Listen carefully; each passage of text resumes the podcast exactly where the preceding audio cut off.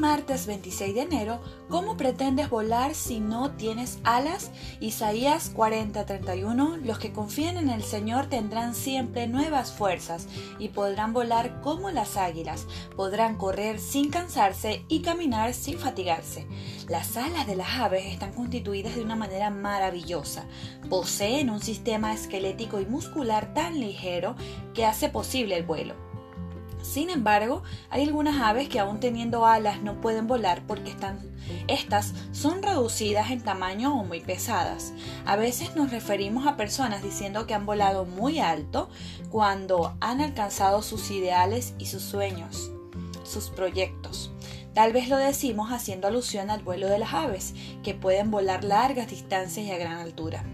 Esta atinada figura de pensamiento bien puede ser aplicada a nosotras. No tenemos alas, pero podemos volar cuando hacemos posible lo imposible, cuando dejamos las quimeras para trabajar en nuestra vida para alcanzar los propósitos de Dios para sus hijas.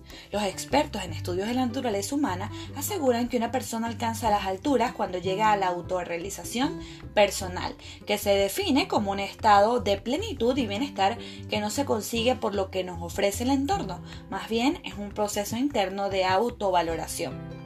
Cuando despertamos a la realidad de lo que somos y nos empoderamos a través de los dones que Dios nos ha dado, podemos volar muy alto, aún sin tener alas. Las alturas se alcanzan cuando dejamos de cargar nuestros complejos, nuestras culpas, nuestras desilusiones y nuestros desencantos y nos atrevemos a salir del rincón oscuro y paralizante de la conmiseración personal, los infortunios y los desaciertos. Amiga, ser mujer no necesariamente lo que te han enseñado ni lo que has vivido hasta ahora despierta la realidad de lo que eres. Sencillamente eres parte de la expresión del amor de Dios. Recuerda que los obstáculos son una fuente de aprendizaje y que a través de ellos puedes lograr fortaleza, valor y esperanza en ti en Dios y en los demás. Desarrolla una mirada bifocal, mira al cielo para que seas consciente de la presencia de Dios en tu vida y baja los ojos a tu realidad presente para que descubras las posibilidades y los recursos que tienes disponibles.